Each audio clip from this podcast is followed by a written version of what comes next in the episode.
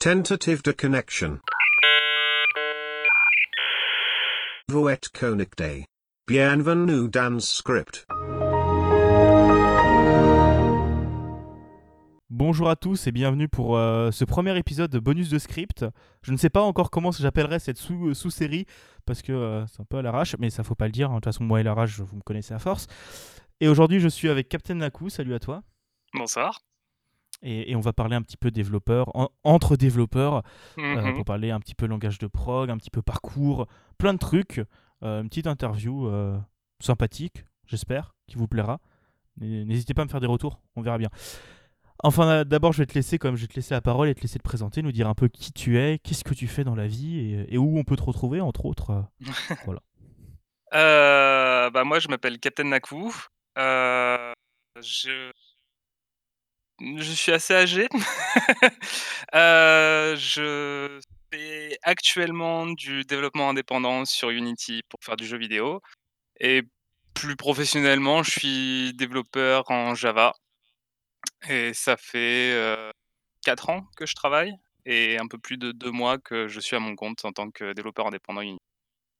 Et j'ai une chaîne YouTube que j'entretiens très peu, une chaîne Twitch que j'entretiens de temps en temps, et un compte Twitter sur lequel je spam beaucoup. Et le compte Twitter, c'est le plus simple à retrouver, et c'est juste euh, Naku, N-A-K-O-U. De toute façon, vous retrouverez dans la description de cet épisode euh, tous les liens pour aller te retrouver. euh, ton Twitter, ton Twitch, ton YouTube, ton Itch. Euh, Mon Itch, c'est vrai. je t'en oublié. Ah, le, le Itch, c'est important en tant que développeur. Oui, indé, bah oui. bon, bah, je vais te. Enfin, on va commencer un petit peu à discuter. Je vais te demander qu'est-ce qui t'a donné envie en fait de, faire ce métier, donc le métier de développeur? Et, euh, quand est-ce que plus ou moins tu as commencé à développer en fait euh? Euh, Qu'est-ce qui m'a donné envie de développer? Quand j'étais petit, on avait une vieille console qui était développée par Konami, qui s'appelait une MSX. Je crois que c'était Konami qui la faisait. Et, euh, et en fait, bah, c'était comme toutes les consoles des années 80, c'était euh, juste un clavier avec un port sur lequel on pouvait brancher un joystick et un port sur lequel on pouvait brancher des cartouches. Et mon oncle, parce que j'étais petit à l'époque de cette console, nous avait filé, parce que lui par contre c'était un mordu d'informatique, nous avait filé un petit calepin qui permettait de programmer. Alors je le savais pas à l'époque, moi tout ce que je faisais c'était recopier ça sur le calepin, mais en fait c'était des instructions en basique qui permettaient d'afficher des trucs rigolos à l'écran euh, quand il n'y avait pas de cartouche de brancher. Ah, les ba- les Et basiques. hein. Ouais, bah, ouais. Donc ça me plaisait beaucoup. Heu, c'est pas forcément quelque chose que j'ai poursuivi très vite parce que, bah, j'ai grandi, heu, jusqu'à l'âge de 13 ans sans internet, hein. On était à une époque où la DSL, c'était pas encore quelque chose de très répandu. Et à 13 ans, j'ai eu mon ordinateur puissant parce que j'avais une vieille machine sous Windows, heu, 95 je crois, que j'avais monté en 98 et et sur laquelle, heu, ouais, j'avais commencé à faire des sites internet via Word, parce que Word pouvait compiler des pages internet en HTML et ça, c'était extrêmement stylé. Donc je m'étais fait mon micro ouais et du coup, je m'étais fait mon micro site internet qui était disponible que sur ma machine et qui était un site sur Star Wars, heu, où il devait y avoir alors il y avait pas de lorem ipsum parce que je savais pas ce que c'était à l'époque, donc ça devait être juste moi qui avait écrit blablabla et contrôle C, contrôle V une quarantaine de fois pour remplir des articles. Mais il y avait déjà des liens hypertextes, des trucs comme ça et tout. J'avais 8-9 ans quand j'avais fait ça, donc c'était rigolo. Avec, heu, que des dessins de R2D2 et de C3PO faits sous Paint comme illustration pour le site. Heu et en fait, quand j'ai eu 13 ans, j'ai commencé à me renseigner sur comment faire du jeu vidéo et parce que c'était le bah, c'était un petit peu ce que j'avais envie de faire. J'avais envie de créer des jeux parce que depuis que je suis tout petit la légende dans ma famille raconte que j'ai appris à jouer à Mario, à Super Mario Bros sur NES avant d'apprendre à marcher. Je sais pas si c'est vrai, mais en tout cas, ma mère arrête pas de dire que j'ai appris à jouer aux jeux vidéo avant d'apprendre à marcher. Heu, donc heu, donc en fait, j'ai toujours été mordu de ça et quand j'ai eu internet, en fait, j'ai découvert un truc merveilleux qui s'appelait RPG Maker. Ah, RPG Heu, Maker, la base. Ouais, RPG Maker 2000 avec, la version craquée japonaise qu'ensuite on passait par une version espagnole qui a ensuite été traduite en version française et heu, ouais, c'était un petit peu le dawa ce truc. Entre temps, j'avais fait quelques petites sessions parce qu'en fait, mon collège avait une petite salle d'informatique, dans laquelle on avait un mordu de QBasic. Ouais, je crois que c'était ça, c'était du QBasic qui essayait de nous expliquer des trucs. Alors, tout ce qu'on faisait à l'époque, c'était copier-coller des bouts de code ensemble, et les exécuter et voir ce qui se passait. On comprenait pas forcément ce qu'on faisait. Mais quand RPG Maker, en fait, est rentré dans ma vie, j'ai commencé, bah, à faire du RPG Maker. Donc RPG Maker, ça m'a permis un petit peu de comprendre, bah, tout ce qui est bloc d'instructions, les ifs, les boucles, les variables, ce genre de choses. Donc j'ai beaucoup, beaucoup, beaucoup manipulé RPG Maker 2000 et 2003 dans tous les sens et arrivé à la fac, j'ai fait mon premier projet «sérieux» entre guillemets, heu, où du coup mon plan c'était parce que mmh, à l'époque avec un pote, on jouait à un chat virtuel en 3D qui s'appelait Penguins Land et en fait, on avait envie de le reproduire et donc moi, en fait, je m'occupais de tout ce qui était back-end et j'avais fait mon premier ensemble client-serveur, heu, avec authentification SQL. C'est-à-dire, il y avait un serveur quelque part qui récupérait login, mot de passe, qui cherchait dans une base de données, qui retournait si la connexion était bonne et si la connexion était bonne, ça permettait au client de se connecter à un autre serveur qui lui était en UDP où on pouvait se déplacer sur une map. Heu, sauf que la personne qui faisait s'occuper de la programmation 3D à l'époque, heu, bah, avait jamais réussi à aboutir son truc et du coup, bah, tout ce que j'avais, c'était des jeux de coordonnées qui communiquaient entre eux. J'avais jamais eu d'affichage autre chose qu'une petite application GUI de base et tout ça, c'était en C++. tu l'avais fait en quoi? En C++, ouais. Ouais. Ah, t'as dû te faire du Heu, mal, hein. je me suis fait du mal, je me suis fait énormément de mal. Ah, parce ah, là, on en bouffe en DUT actuellement. Bon, nous, on en est en C. Mais oh putain, qu'est-ce que faire des serveurs en. Oh, c'est une horreur. ouais, c'était c'était pas forcément la chose la plus simple, mais en même temps, c'était ma première, re c'était ma 1re sortie, en fait, dans un vrai code autre que le PHP. Parce que jusqu'à ce moment-là, je taquinais un petit peu du PHP, je faisais 2-3 trucs avec, c'était rigolo, j'arrivais à faire un site web, un truc de commentaire, enfin la base quoi. C'est pour ça que je connaissais du coup les mécanismes MySQL et cetera. Donc réussir à faire ce système d'authentification, c'était pas forcément le plus dur. Cet aspect ping-pong de je passe par un 1er serveur, il m'identifie et j'attaque un 2e serveur avec ce que le 1er serveur m'a renvoyé, ça par contre, ça m'avait demandé un peu plus de travail et ça m'avait pris un été, voilà, de faire ça. C'était mon pourquoi été t'avais fait le choix d'avoir deux serveurs? Heu, parce qu'en fait, dans ma tête, c'était alors je me demande si c'est pas qu'en terminale, avec un pote à moi, on avait récupéré des sources pour se lancer un serveur privé World of Warcraft et que c'était comme ça qu'était l'architecture du serveur privé. Qu'il D'accord. avait le serveur mécanique d'un côté avec le jeu et un serveur d'authentification. Si et en fait, ce qui moi, en fait, heu, bah, ça m'a marqué beaucoup parce que je trouvais ça génial d'avoir les 2 séparés parce que, bah, si tu en as un qui enfin, si tu as le serveur d'authentification qui plante, les gens qui sont en train de jouer ne le savent pas et du coup, bah, pour moi, c'était important d'avoir pas une sorte de redondance, mais quelque chose qui pouvait faire en sorte que s'il y avait un élément qui plantait, l'autre pouvait continuer à fonctionner et je sais pas, dans ma tête, ça me paraissait important. Et ça, ça se fait encore beaucoup maintenant, euh, ce système de double serveur euh, Un pour l'authentification, l'autre pour le jeu? Honnêtement, je pense que oui. Je malheureusement, comme je suis je suis un des devs, on quand on j'expliquerai un petit peu comment s'est passée ma carrière, on verra que j'ai pas forcément touché au milieu professionnel du jeu vidéo. Mais je pense que c'est toujours quelque chose qui se fait. Heu, mais après, je pense plus que ce soit des serveurs dédiés aujourd'hui, je pense que ça va être plutôt des API qui permettent de faire ça. Je pense Hmm. qu'aujourd'hui, si on se log sur un bah, World of Warcraft toujours, je pense, heu, il doit avoir une API quelque part qui doit répondre pour le login et mot de passe et par contre le reste du jeu, lui, doit toujours avec, heu, des sockets classiques, heu, de de communication code, général. Mais je pense que cet aspect-là, de séparer les 2 aspects de d'authentification et de jeu, ça doit toujours être quelque chose qui doit être là. Parce que ça c'est me vraiment paraît pas, être une c'est bonne vraiment pas idée. con. Hein. Ouais, bah, ouais, ça ça me paraît tellement une idée simple et en même temps très pratique. Puis même ça permet du coup, quand on veut scaler quelque chose, bah, on on a 2 choses à scaler. Donc du coup, selon les besoins, on peut les scaler les scaler différemment. Genre, heu, bah, pour reprendre toujours, parce que c'est l'exemple du coup qui m'a marqué à l'époque, World of Warcraft, heu, les serveurs d'authentification, c'est ce qui c'est ce qui prennent le plus dans la gueule. Parce que quand il y a des des pics de trafic, bah, parce que les gens cherchent tous à se connecter au même endroit et après ils définissent sur quel royaume ils vont jouer. Donc les royaumes, ils sont toujours là, le jeu, il est scalé de ce côté-là, mais du point de vue authentification, bah, techniquement, avec un seul point d'accès, donc pouvoir scaler ce point d'accès-là, qui de toute manière va répondre à une seule base systématiquement, bah, je pense que c'est toujours quelque chose qui est pratique. C'est sûr, c'est sûr. Après, je pense que ça dépend vraiment des jeux, de tes euh, Oui, envies ouais. de connexion. Si genre c'est.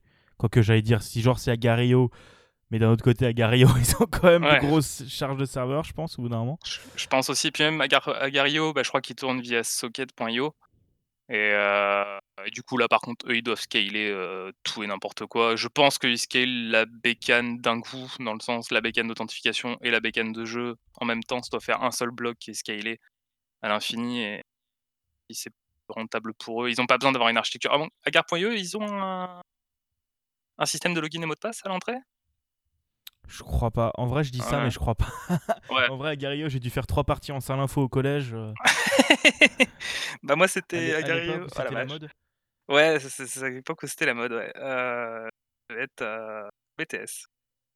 Forcément. ouais, parce que j'ai un j'ai un parcours un petit peu particulier, en fait. Si tu veux, je peux continuer là-dessus. Vas-y, vas-y, heu, je te laisse continuer. Heu, donc en fait, à au lycée, en fait, arrivé en 3e, heu, j'étais suffisamment bon en matière scientifique pour faire S. Donc filière scientifique, mais sauf que la filière scientifique m'intéressait pas, parce que je voulais faire de l'informatique très vite. En fait, j'avais 2 passions à la fin du collège, c'était l'histoire et l'informatique. Et en gros, dès le collège, bah, j'ai dû choisir une voie entre les 2. J'ai dû faire un choix et donc j'ai choisi l'informatique, mais je c'était à la condition que je rentre dans le monde de l'informatique rapidement.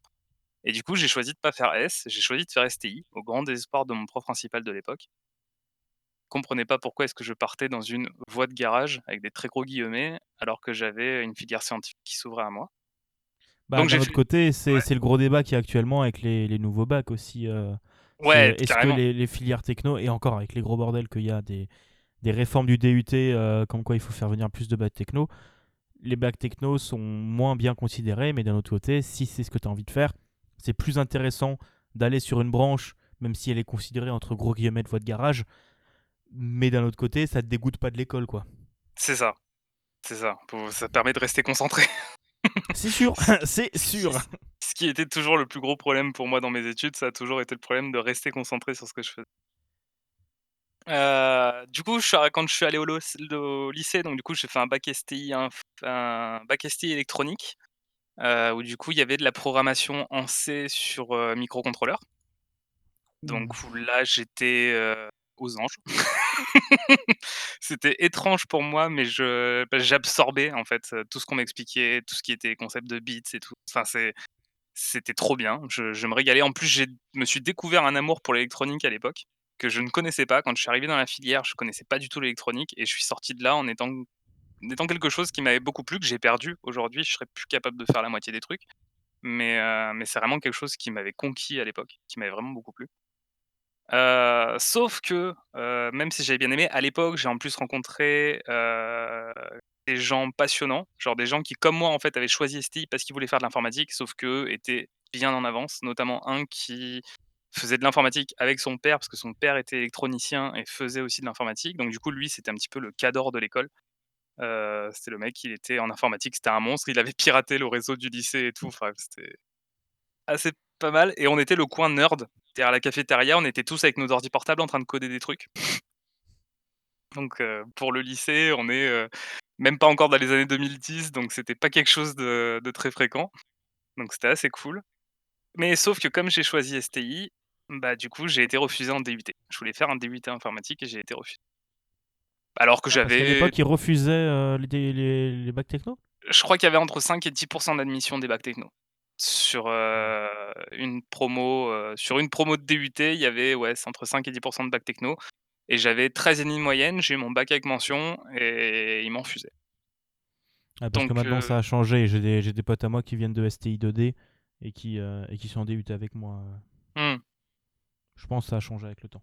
bah, c'est Enfin, c'est tant mieux vu qu'ils veulent foutre tous les foul foutre tous les bacs techno en DUT et les bacs pro en BTS, voilà, ouais, après ça après ça va changer. Je alors moi, j'ai un pote à moi qui avait fait STI, qui avait été pris en DUT par piston, parce qu'en fait, à l'IUT d'Aix, il fallait connaître quelqu'un pour pouvoir rentrer facilement.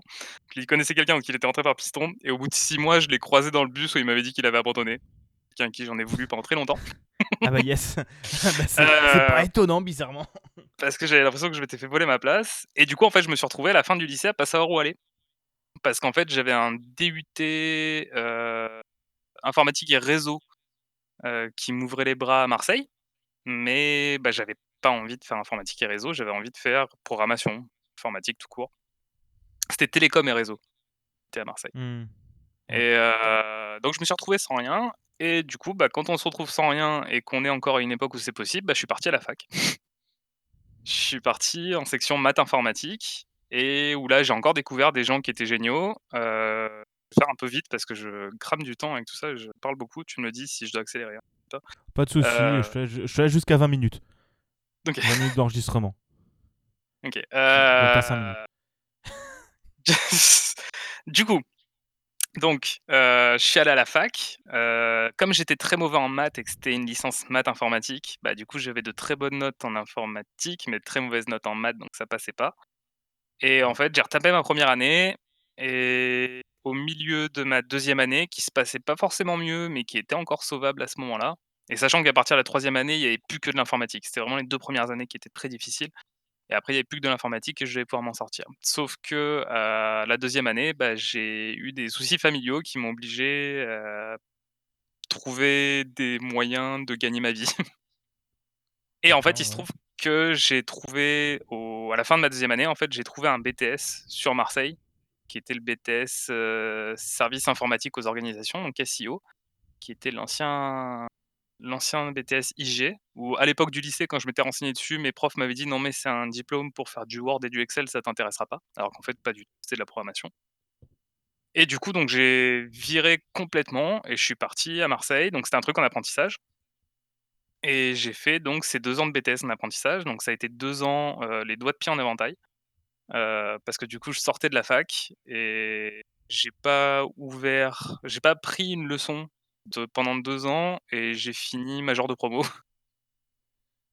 Parce Ah, que, c'est sûr bah, que les BTS, c'est pas forcément les parcours les plus difficiles. c'était pas les plus difficiles et puis vraiment j'avais, heu, bah, heu, la fac m'avait permis d'apprendre le Java, donc ce qui fait que quand en BTS on m'a appris le C bah, c'était quasiment la même chose et en fait, je me suis retrouvé dans des situations assez cocasses où en fait, quand j'étais à Marseille, que je quand j'étais en BTS, en fait, je travaillais pas sur les projets du BTS, en fait, je travaillais sur mes propres projets en cours et je me suis retrouvé dans la situation cocasse où il y a un prof qui est passé à côté de moi. Je me suis vu en fait, merde, il m'a capté, je suis pas du tout en train de suivre le cours et qu'il a regardé ce que j'étais en train de faire et qu'il m'a regardé, il a rigolé, il a dit: «Non mais si tu en es à écrire des trucs comme ça, tu as pas besoin de mon cours». Donc dis donc c'était assez free et et c'est à cette époque-là, en fait, que j'ai commencé à vraiment développer des jeux, heu, donc via Unity. Heu, vraiment à m'intéresser au C Sharp, à la 3D, heu, à ce genre de choses, à vraiment pousser le truc. En plus, j'étais dans une promo où c'était, la promo des start-upers, où on était tous, en fait, à travailler sur chacun nos projets, tous à vouloir monter notre boîte. Enfin, on avait l'impression d'être, les le futur dans l'informatique, on avait l'impression que c'était nous. On était jeunes et fougueux à l'époque. Bien sûr, ça a échoué. Heu, ah, la déception. Oh non, Ouais, t'as bah, t'as brisé tous mes rêves. non, mais en fait, heu, ce qui s'est passé, c'est qu'on était une très bonne promo, sauf que, bah, à la fin du BTS, heu, j'ai pris mon courage à 2 mains et j'ai fait quelque chose que je pensais ne jamais faire. C'est qu'en fait, j'ai postulé dans une école d'ingé. Parce qu'il y avait l'école des mines d'Alès, en fait, qui avait des cursus où tu commençais en tant que BTS et tu avais 3 ans à faire et tu sortais avec un diplôme d'ingénieur de l'école des mines, donc grande école nationale, tintouin, diplôme d'ingénieur supérieur, enfin, c'était vraiment le truc, Maousse. Mais j'ai postulé, en fait, en me disant en fait, à la base, j'y allais pour accompagner une pote qui était on se battait, en fait, elle et moi, pour être major de promo dans dans la classe où j'étais et elle, elle voulait, en fait, le tenter et moi, je lui avais dit: «Non, mais ça m'intéresse pas et tout, je veux faire une licence pro, peut-être un master et m'arrêter là, ça m'intéresse pas de faire une grande école, Mais si, mais si, fais la grande école, tu vas voir, au moins tu m'accompagnes». Je l'ai accompagnée, j'ai été pris et pas elle. Ah, elle la elle a fin été pris amitié. non, elle a été pris l'année suivante, mais ça a été compliqué. Heu et en fait, ce qu'il y a, c'est qu'arrivé à Nîmes, heu donc en fait, à Marseille, j'étais en apprentissage dans une boîte où en fait, ils cherchaient pas des devs. Donc en fait, pendant que j'étais à Marseille pendant 2 ans, j'étais administrateur système. Parce qu'en fait, au moment où j'ai passé l'entretien, le mec, en fait, il m'a dit: «Bah, on cherche pas de dev». Il me dit: «Par contre, je cherche un apprenti en administration système» et comme j'étais jeune et fougueux, heu, bah, je lui ai dit: «Banco». Il me dit: «Mais ça te dérange pas de faire administration système, heu, en entreprise et programmation à l'école?» J'avais dit: «Pas du tout, plus j'en apprends, mieux je me porte» et donc pendant 2 ans, j'ai fait de de la maintenance de serveurs Linux, heu, fait, voilà, gestion de site web, mais niveau pas niveau back-end, mais niveau serveur. Installer, ouais, des machines Linux. J'ai travaillé sur ce qui est devenu Docker par la suite, heu, ce qui était à l'époque Elixir Heu, donc en fait, je me suis un petit peu éloigné de la programmation à cette époque-là, dans le milieu professionnel, mais je le suis resté dans le milieu scolaire.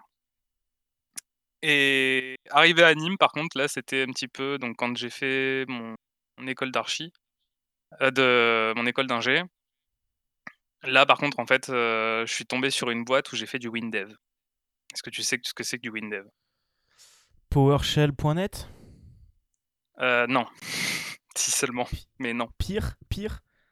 Heu, WinDev, c'est en fait, on a l'impression que quelqu'un a pris les plus mauvaises idées des langages informatiques et en a fait un langage et en plus, c'est des Français. C'est des Oh gars qui s'appellent. PCsoft et heu et en fait, ils ont créé le WinLangage, enfin le W langage. Ils sont connus et décriés de partout et haïs et vomis de partout parce qu'en fait, ils sont, heu, bah, en fait, si tu tapes WinDev sur Google Images, tu vas tomber sur plein d'images de filles, heu, à moitié nues. Parce que toute leur promotion, en fait, est basée sur le fait que les informaticiens sont des gros dégueulasses et qui veulent sur leur brochure de matériel informatique des meufs à moitié à poil et heu donc ça, c'est l'aspect visuel du truc et l'aspect programmation du truc, c'est que, bah, disons qu'ils ont intégré la programmation orientée objet dans leur langage en 2011, je crois. Oh, je la sens l'avenir, la merde, là. Oh, je... Voilà. oh. Voilà, donc autant te dire que ça a été 3 ans compliqués.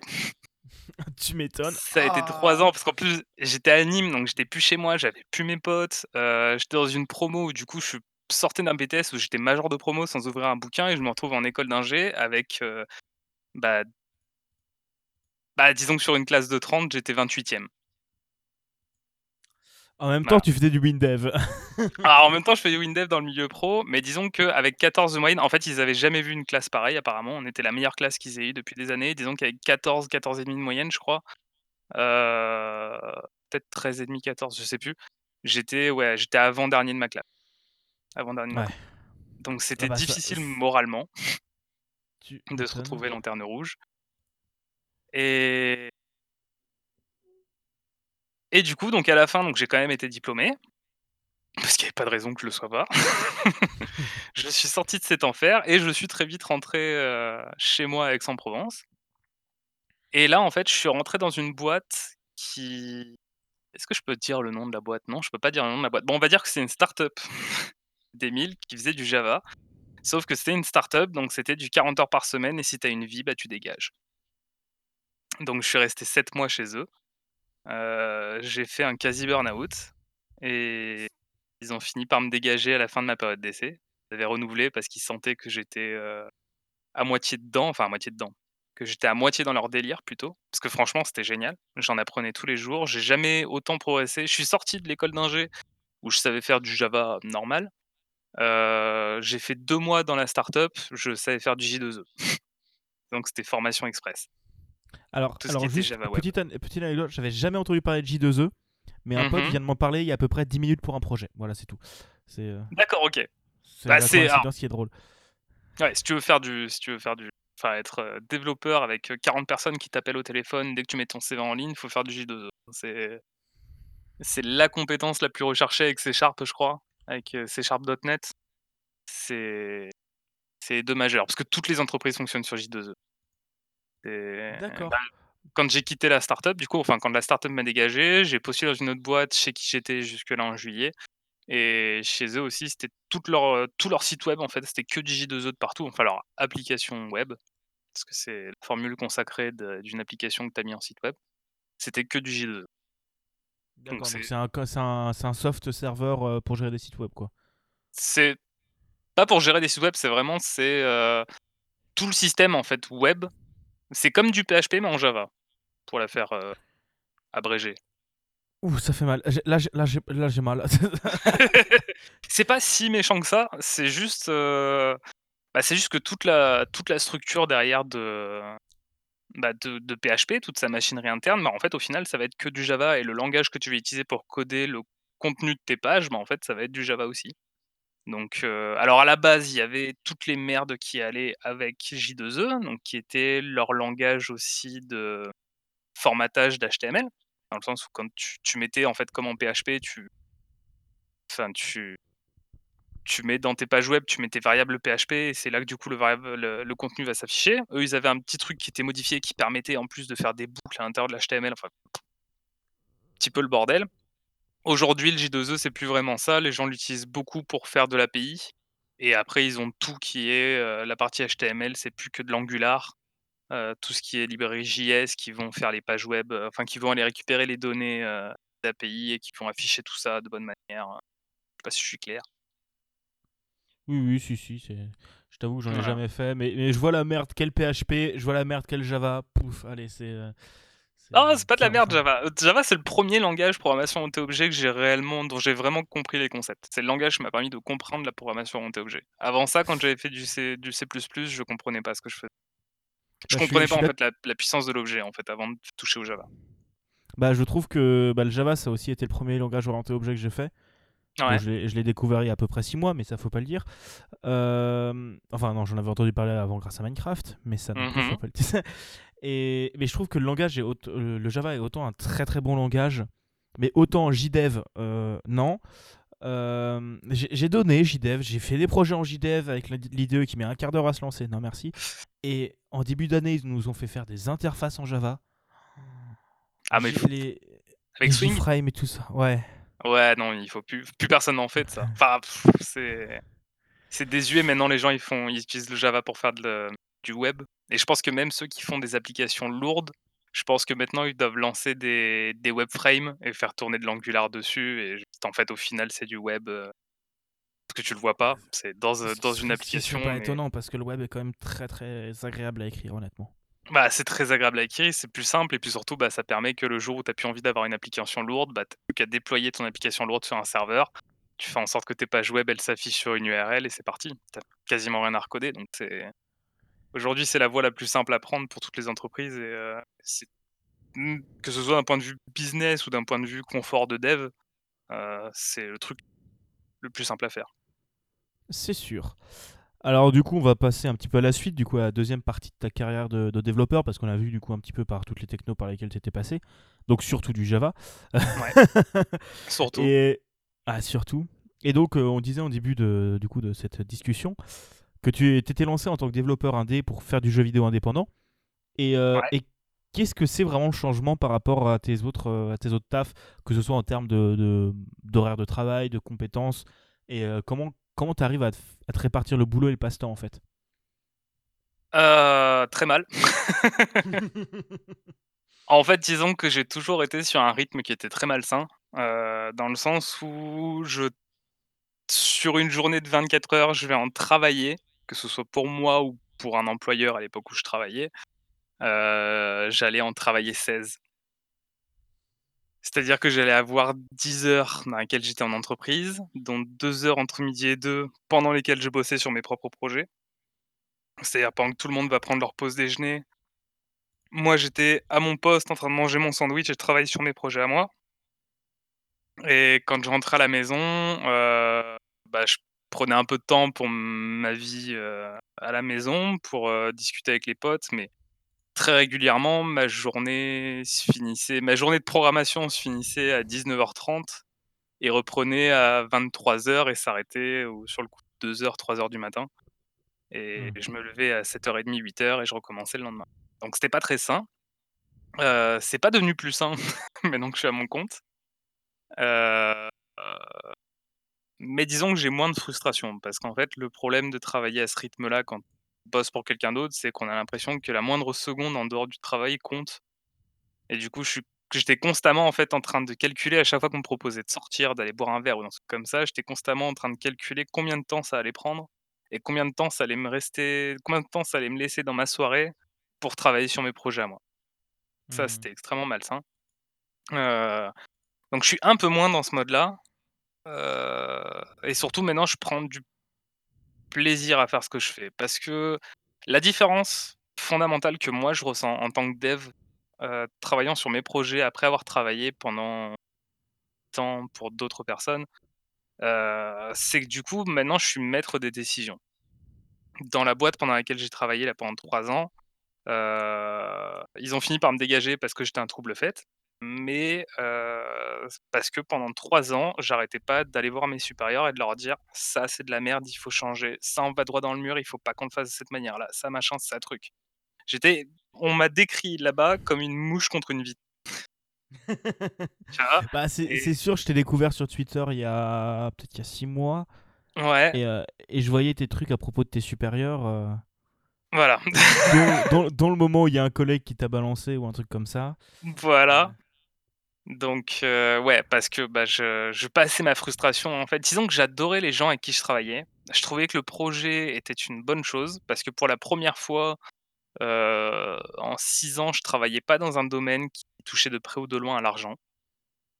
Heu, parce que pendant à l'époque, j'étais à Nîmes, ensuite mon premier taf sur Aix, c'était soit un truc de comptabilité, heu, soit un truc de gestion bancaire.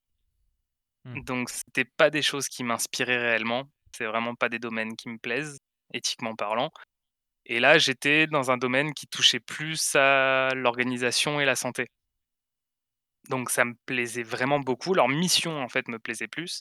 Le problème, en fait, c'était le technique qui suivait pas. C'est-à-dire que, heu, bah, on travaillait sur un projet qui avait 15 ans et on avait disons que j'avais l'impression, si je peux être grossier, Heu, que quand je suis arrivé, en fait, on m'a promis monts et merveilles. On m'a dit: «Oui, on est en train de changer toute techno, on va faire ci, on va faire ça, on va faire machin». Sauf qu'au final, en fait, heu, bah, comment ça s'est soldé? C'est qu'on m'a filé une pelle, on m'a montré une montagne de merde et on m'a dit: «Tiens, c'est ton tour, faut que tu en rajoutes». Voilà et en fait, ce qu'il y a, c'est que, bah, tu es tellement limité, en fait, par ce qu'ont fait les autres et par les contraintes de temps que tu as, que tu es obligé en fait de faire du quick and dirty. Tu peux pas rentrer profondément dans les choses parce que tu as pas forcément l'expérience. Tu en as qui sont là depuis 8 ans et qui peuvent se permettre de faire des refactos de folie et de changer tout un toute une architecture, machin et tout. Mais toi, en tant que petit dev qui vient d'arriver, bah, tu peux pas te le permettre parce que c'est trop de risques. Donc du coup, à chaque fois que tu vas dire: «Ouais, ça faudrait remplacer par ça», on va te dire: «Oui, mais non, on peut pas le faire, heu, tu pas l'expérience de le faire actuellement, ça va prendre trop de temps, donc non, tu tu suis la la manière de faire actuelle» et quand la manière de faire actuelle te plaît pas, bah, en fait, tu chaque fois, tu as l'impression de coder contre ta volonté, en fait. Mmh. Donc ça, c'est un des trucs qui change quand on est indépendant, c'est qu'on est maître de ce qu'on fait. Heu, en tout cas, dans mon cas, développeur dé de jeux vidéo, parce que je veux travailler sur mes propres projets.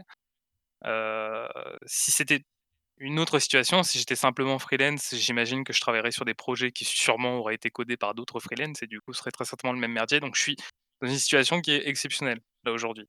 Mais c'est une situation qui, d'un point de vue, heu psychiatrique, j'ai envie de dire, est bien meilleur parce que, heu, bah, vraiment je chaque jour en fait alors je me prends la tête, hein, heu, ça m'arrive de faire des journées de 20 heures parce que je veux qu'un truc fonctionne et je veux le faire d'une telle manière, mais c'est moi qui choisis du coup la la conduite du truc et ça c'est c'est apaisant. quelque chose de très, très. euh, qui fait très plaisir, quoi.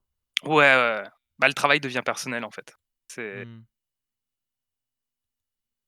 C'est sûr, c'est sûr. Et donc voilà, vite fait, euh, avant de passer à- au langage de prog, parce qu'on est quand même sur un podcast qui parle de langage de prog, oui. même si on a quand même beaucoup parlé de langage de prog. euh, quel a été le projet sur lequel tu as préféré travailler, que ce soit au niveau pro ou au niveau perso?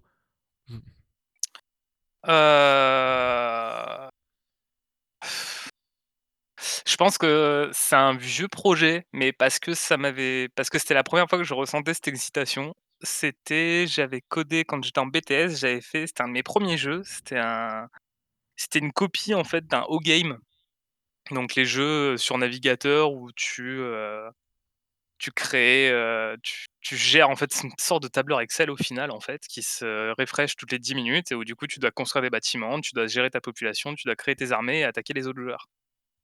Et et en fait, j'avais voulu étendre sur ce projet-là. Donc j'avais codé, en fait, ce projet-là en PHP, donc c'était un site web.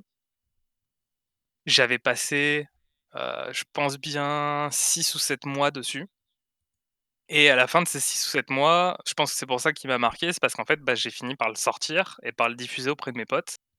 Et je me rappelle que, bah, je me suis retrouvé un matin de lendemain de Noël, un 26 décembre, parce que j'avais eu la mauvaise idée de sortir le jeu le 24 heu, comme cadeau de Noël pour mes potes, heu, bah, je m'étais retrouvé le 26 à faire, du à être sur mon canapé dans mon appart à Marseille. J'habitais dans cet appart depuis 2 mois. Donc j'étais seul dans mon appart, dans le froid avec mon plaid, mon PC portable sur les genoux, en train de débugger, en fait, mon jeu parce que, bah, j'avais mes potes qui m'avaient trouvé des bugs et du coup, j'étais en train de le débugger et je sais pas pourquoi, mais ce projet-là m'a vraiment marqué parce que c'était même si, vu de l'extérieur, je pouvais paraître misérable, j'étais au comble du bonheur. Parce que je je faisais enfin quelque chose qui me plaisait, j'avais enfin les compétences pour le faire et j'avais enfin, en plus, les compétences pour comprendre pourquoi est-ce que les problèmes que me ramenaient les gens existaient et comment les régler. Et je pense que bah, cette combinaison de 1re fois que ça arrivait, je pense que tout ça, ça m'a marqué. bah, je pense que c'est la plus belle chose en tant que développeur de comprendre pourquoi ça bug. Ouais, Parce que bon, les erreurs de segmentation ou les, hem, les null pointer exceptions où tu sais pas d'où ça Mmh mh. vient les dépassements de tableau, ce genre de trucs, alors que ton tableau, c'est pas censé dépasser et du coup, tu te dis: «Dans quelle maria dans quelle variable j'ai merdé?» et là, tu es content. et tu déroules le code. Ouais, c'est ouais, très, très agréable. Quand on arrive, en fait, à ce point-là, c'est très, très agréable. C'est sûr. Heu, c'est sûr, c'est sûr. Bon, allez, vite fait pour les, pour les langages de prog. Bon, je connais plus ou moins déjà tes réponses parce que je les ai, je les ai vues sur Twitter euh, il y a un moment. Mais du coup, que- quel a été ton premier langage de programmation? Bon, À chaque fois, t'es pas obligé de, euh, de tout détailler. euh, des réponses courtes, ça me va aussi. hein. Ouais, alors je sais pas si elles seront raccord avec, heu, le truc sur Twitter parce que, bah, les souvenirs, ça varie. J'ai encore, Heu, encore le lien exprès, j'ai recherché le tweet OK, pour donc on pouvoir vérifier. me ouais, me l'envoie pas, je vais essayer de la retrouver de tête. Donc le premier, je pense que c'est QBasic. Exactement. C'est ce OK. que tu avais répondu. Donc pour, euh, pour l'info, c'est plus ou moins le tweet qui m'a donné envie de faire cette interview. Euh, et où je vais en faire avec d'autres devs. hein. Je vais interviewer POF, Mmh. je vais interviewer Buda, des trucs comme ça. Je vais peut-être à la limite emmerder les profs aussi. Mais bref, là n'est pas la question. Ah non, mais je te raconterai un truc après, ça sera drôle. Euh, du coup, voilà, le tweet il date du 6 octobre. Après, du coup, quel a été le langage euh, le plus difficile et, ou les premières difficultés auxquelles tu as eu?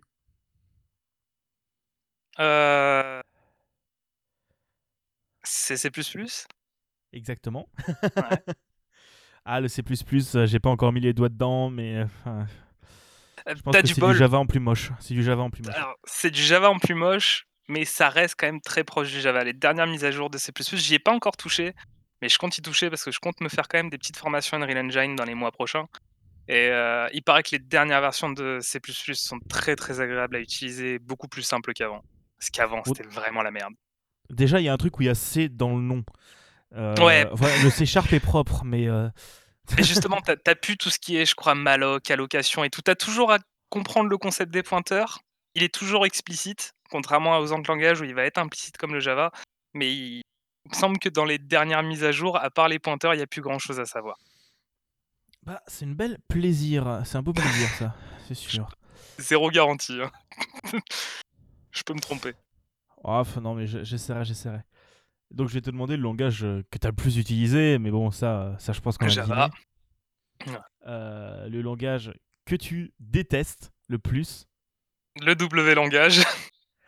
Ah bah dis donc, comme c'est étonnant, ça, j'aurais pas, deviné. Donc voilà. WinDev, si un jour vous entendez ce podcast, vous pouvez aller vous faire foutre. voilà. Pour avoir volé trois des plus belles années de ma vie. Ah bah d'un autre côté, il y a le SAS. Moi, je suis en train de bouffer ça, c'est pas forcément bien. c'est dégueulasse. Et enfin, tes, ton ou tes langages préférés? Euh, bah, Java, C Sharp, je pense. Il devait être. euh, Et t'as as un 5 sur 5. C'est- Euh, c'est- c'est- je c'est- m'en c'est rappelais bien. bravo. Et donc, euh, pour terminer, euh, du coup, quel conseil donnerais-tu aux, aux personnes qui veulent se lancer dans la programmation? Et, euh, et quel est le langage que tu conseillerais pour, euh, pour débuter la programmation? Euh, Alors, le conseil, je dirais que c'est pas d'avoir peur. que ça paraît, ça paraît chiant, ennuyeux et compliqué au début, mais que euh, c'est ni plus ni moins que de la logique. Et que.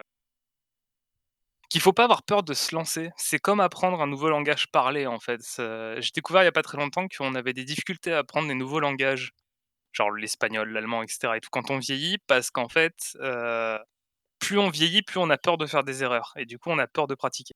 Et c'est ce que les enfants n'ont pas, c'est pour ça que les enfants assimilent beaucoup plus rapidement les nouveaux, le- les nouveaux langages. Et, et je pense que c'est une erreur à aussi ne pas faire dans l'informatique. Il faut sortir son compilateur, il faut sortir son IDE, il faut taper des codes, quitte à le copier-coller sur des sites de machin et tout, l'exécuter et voir si ça marche et essayer de comprendre pourquoi ça marche pas. Je pense que la meilleure façon d'apprendre, c'est de pratiquer et euh, et aussi de ne pas hésiter à se reposer sur les communautés en ligne parce que euh, même si Internet est un endroit très toxique, la plupart des communautés en ligne, et je parle pour les grands langages, je vais pas parler pour le JavaScript parce que c'est un monde à part, mais pour tout ce qui est Java, C++, C et C Sharp, les communautés sont sympas et se soutiennent les unes les autres. Il y a beaucoup de projets libres et du coup, il y a voilà, je pense que c'est ça, c'est les conseils que je donnerais et le langage sur lequel se lancer heu, ça ça dépendrait de l'âge de la personne. Si c'est un enfant, je dirais télécharge-toi la dernière version d'RPG Maker. Heu, si c'est un adolescent, je dirais de peut-être commencer à regarder de la doc en Java et si c'est quelqu'un d'un peu plus âgé très patient, je dirais lance-toi en C et vois ce que tu peux faire, heu, vois si tu arrives à faire une calculatrice en C et de voir si ça fonctionne et si tu as compris comment faire une calculatrice en C, c'est déjà pas mal. une calcul... euh, Franchement, commencer par le C. T'as de l'espoir, toi. Parce que même si le C, c'est très compliqué, c'est la base. Un des trucs qui, moi, m'a le plus Mhm. formé, je pense, parce que quand je suis sorti du lycée, je faisais du PHP. J'avais tenté de faire du C++ de mon côté, mais c'est quand je suis arrivé à la fac qu'on nous a fait faire du C sur un langage, sur un IDE qui s'appelait Turbo C, qui était un truc qui datait de 1988. Donc euh, c'était assez rigolo parce qu'on pouvait quand même dire au prof, monsieur, c'est normal qu'on travaille sur un IDE qui est plus vieux que nous. Et, euh, et la bestiole, en fait, c'était assez rigolo. C'est-à-dire que si tu, tu tapais ton code, tu sauvegardais pas, tu l'exécutais, ton code crachait, l'IDE crachait. Le code que tu avais tapé, il était perdu. Oh, oh, le plaisir. Oh, je Voilà. reconnais les, les, les- les bons goûts de, de JDev. Voilà, donc ça, ça, mais ça, c'était ultra formateur. Parce que du coup, le C ne pardonne pas. Et je pense que c'est pas mal à un moment donné de commencer par un langage qui ne pardonne pas. Je pense que c'est une très mauvaise idée. C'est pas forcément une mauvaise idée de commencer par du Java ou du C Sharp, mais c'est pour, d'après moi, une très mauvaise idée de commencer par du JavaScript ou du PHP. Parce que pour moi, ce sont des langages qui donnent de très mauvaises, euh, de très mauvaises habitudes et qui t'apprends pas la programmation, t'apprends à utiliser le PHP et le JavaScript. T'apprends pas réellement ce qui se passe derrière. Et, vrai et que, ça, vrai que je le, pense le que J- ça. J'ai Ouais, beau, adorer, j'ai beau adorer le JavaScript, ça doit être un des langages que j'aime le plus. Euh, autant les, trucs qui te mêlent, ils te rapprennent pas la rigueur. Oh, les points virgules, tu les mets si tu veux, tu les mets pas si tu veux. Euh, quoi, typer les variables? Allô? Et les pointeurs? Quoi Quoi? Euh, Passer la, référence plutôt que le, le, directement la valeur? Allô? Voilà. Donc c'est exactement ça. Je pense que c'est des langages sont trop permissifs pour être quelque chose qu'on doit apprendre à des débutants. Et, c'est pour ça que je pense qu'à un moment donné, il faut, quand on commence un langage, quand on commence à vouloir travailler, enfin à faire de la programmation, pas à travailler, mais à, quand on commence à vouloir à programmer, il faut savoir se faire violence et commencer par quelque chose qui a de la rigueur. Et après se permettre de partir sur des trucs qui sont un peu plus freestyle. Quitte à commencer par du Python, hein, qui est aussi, euh, alors il est pas aussi lèche que les autres, mais en termes de points virgule, machin et tout, Python, ça permet d'apprendre à bien identer son code aussi. Ça peut être bon langage de départ. Mais j'ai pas assez pratiqué en Python, donc j'ai pas envie que les gens ils viennent sur Twitter en disant hey, j'ai commencé le Python et j'ai pas compris un truc, tu peux m'expliquer? Et je, je peux pas capable en disant non, mais j'en ai pas fait depuis 10 ans. Donc euh, on va éviter. Ouais, faites, faites du Python, c'est bien. Et c'est bien, le, le C, le Java ou le Python, bah allez regarder dans le flux, il y a des épisodes dessus. Euh, voilà. Et, euh, et si vous avez pas compris c'était quoi le principe des pointeurs, allez écoutez l'épisode sur le C, je me suis déjà bien fait chier à les expliquer une fois. Euh, ça suffit. En tout cas, merci beaucoup d'avoir accepté de venir discuter avec moi, c'était très sympathique. Bah, je t'en prie, ça m'a fait très plaisir aussi de remémorer tout ça. Et, euh, et voilà, donc n'hésitez pas à les regarder dans la description, vous aurez tous les liens pour aller euh, voir du coup ton Twitter, ton Twitch, ton YouTube, ton Twitch, je crois que j'ai oublié ça. Donc voilà, il y aura tous Ouais. les liens. Pourrez, euh, allez, allez, allez le suivre, c'est rigolo. Il dit, sur Twitter- il dit- il dit des trucs sympas sur Twitter. je m'énerve beaucoup. Oui, non, mais ça c'est normal. C'est Twitter, oui. Ouais, c'est c'est pas pire que moi. bon, en tout cas, je vous dis euh, bah, dans un mois, je pense, un peu moins d'un mois pour le prochain épisode de Script. Et, euh, et on parlera de l'HTML. Allez, au revoir tout le monde. Merci beaucoup. Deconnection.